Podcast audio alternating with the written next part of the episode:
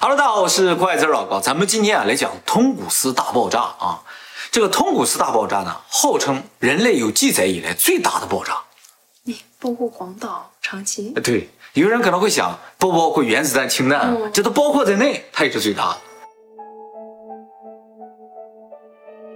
一九零八年六月三十号早上七点钟的时候，俄罗斯通古斯这个地方突然间发生了大爆炸，周围两千平方公里的树都被拦腰截断。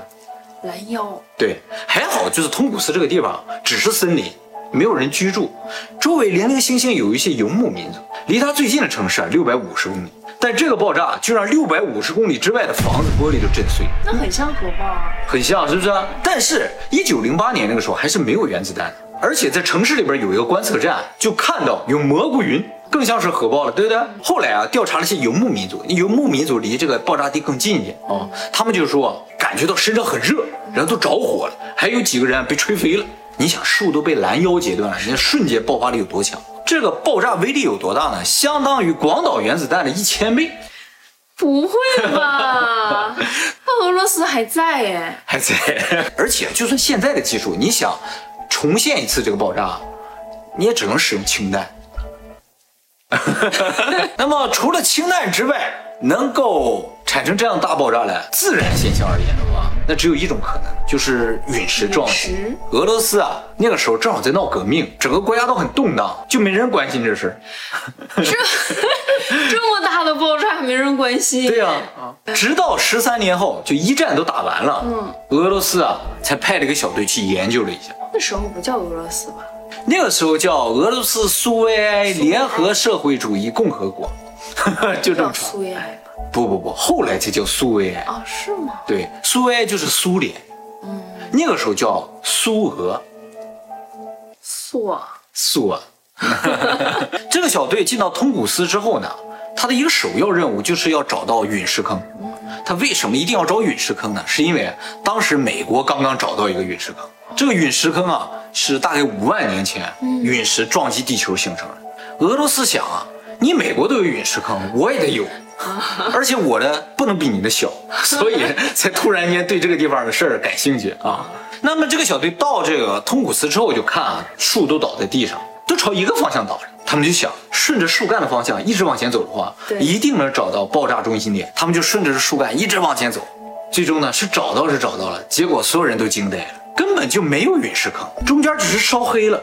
按理来说，这么大一爆炸，嗯，你在地上不形成一个几公里长的陨石坑，那是不可能的。嗯，结果就什么都没有，而且中间的树还都竖着，中间的树没倒。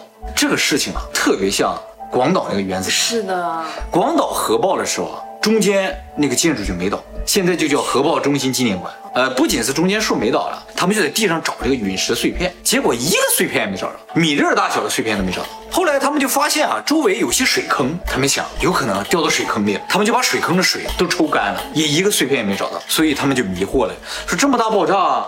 怎么一点痕迹都没有？除了树倒之外，烧黑了之外，这究竟是怎么爆炸的呢？后来又过了很多年啊，在空中拍了照片，发现这树倒下去的区域啊是个蝴蝶形，当时也觉得很奇怪。后来也有很多国家的小队也进去研究了一下，但也都没找到任何的证据啊。那么有的小队啊就做了个实验，就按照一万倍缩小的情况，插了些木棍儿，然后在空中引爆了个东西，发现啊，如果在空中爆炸，就会形成蝶形的这个区域。而且中间的棍儿就不会倒。据此推测，一定是什么东西在空中爆炸。中爆炸了。究竟是什么爆炸呢？就有很多猜测。我给大家介绍几个主流的，大家注意啊，我现在说的这个猜测都是当年的时候猜测，嗯，所以呢，可能有些地方在现在看来的话有一点奇怪啊。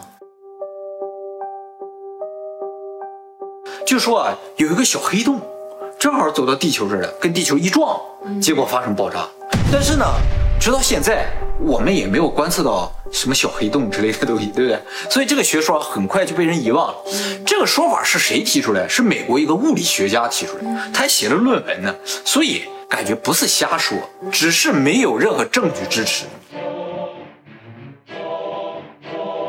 大家注意，那个时候还没有原子弹，就提出核爆说了啊，这也是美国一科学家提出来的。看来美国确实很领先啊。对呀、他都没核爆，他都知道有核爆说啊。他怎么发现核爆了呢？他发现美国那个森林啊，在一九零八年的时候，树木中的这个叫放射性碳的含量增加了百分之一，也就是说，美国的森林普遍受到了核辐射。于是他就怀疑跟这个通古斯大爆炸有关系。那既然是大爆炸引发了核辐射的话，那肯定就是核爆。但是没有原子弹，什么东西引发了核爆呢？他就说应该是反物质。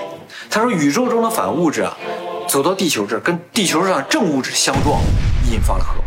但是后来对于爆炸区域周围的这个游牧民检查后发现，这些游牧民没有受到核辐射啊，没有说，是因为离得太近了吗？也不会啊，离得近也应该有辐射呀。就是我大学教授的爸爸呀，啊，当年就在广岛，离那个核爆中心很近。他当时被震的没有记忆了，就是眼前一道白光嘛，那个玻璃什么都。后来发生什么都不知道了？对对，他不知道啊。他还被政府发了那个就是被曝证明，就说你被核辐射了。嗯，就是百分之百被核辐射了，然后你的看病治疗好像是要国家负担。可是他爸爸活到了八十几，就正常死亡吧算。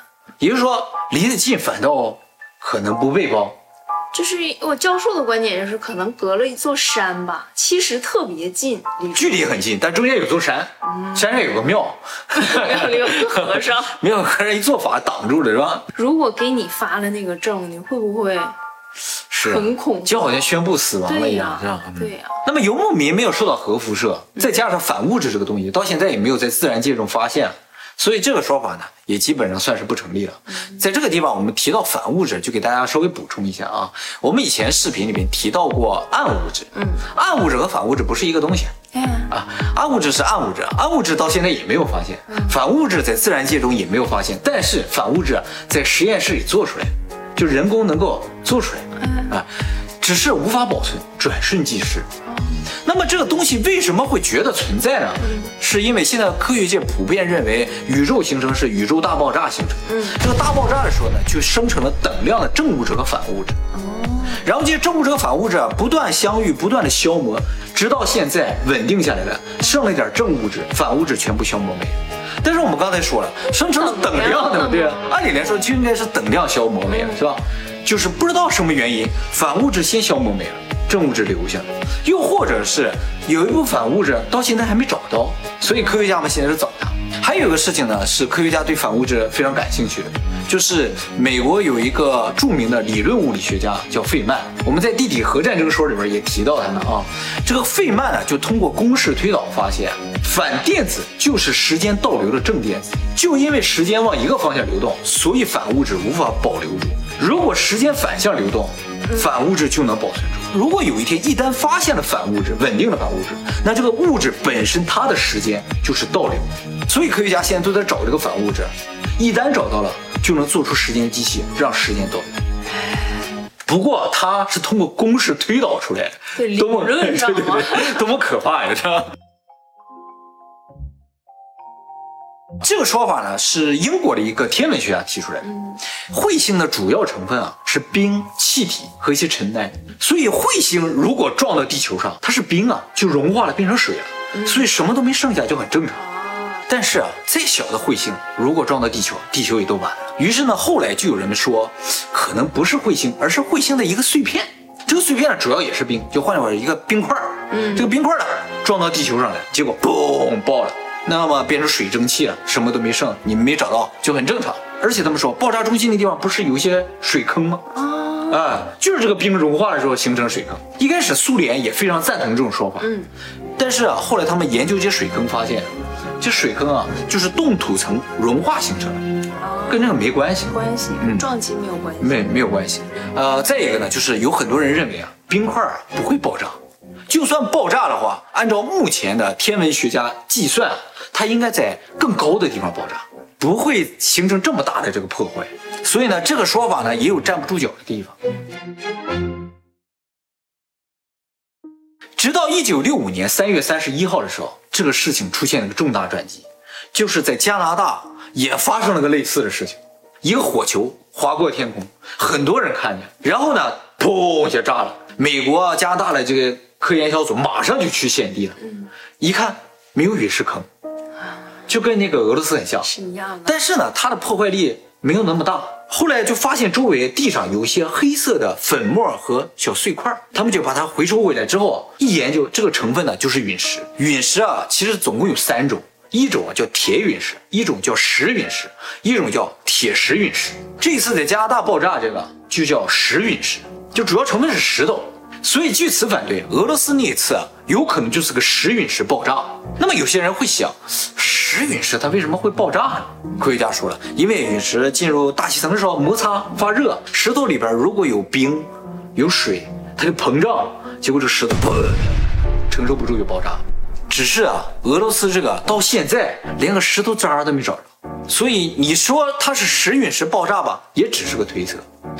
目前呢，有三成的人相信啊，这是石陨石爆炸形成的。嗯，有三成的人相信这是彗星撞击形成的，还有四成的人啊相信这是其他原因造成，比如说外星人呢，还有人相信啊，说是尼古拉特斯拉研究的终极磁暴武器造成啊，也有可能是吧？因为那树都是拦腰截断的。但是不管哪种说法了，到目前也没有证据了啊，所以就被称作二十世纪最大的一个谜团了。那么说到这儿，大家有没有想到一个非常奇怪的问题？就是不管是石陨石也好，还是彗星的那个冰坨也好，它进入大气层，然后加热了，它嘣一下就炸了。炸归炸，它怎么能产生像核爆一样那种威力的爆炸？比核爆大一千倍啊！对呀，就把个石头加热就能炸成那样。其实这个事情啊，有一个都市传说可以解释。这个呢，我们以后专门做影片给大家讲解。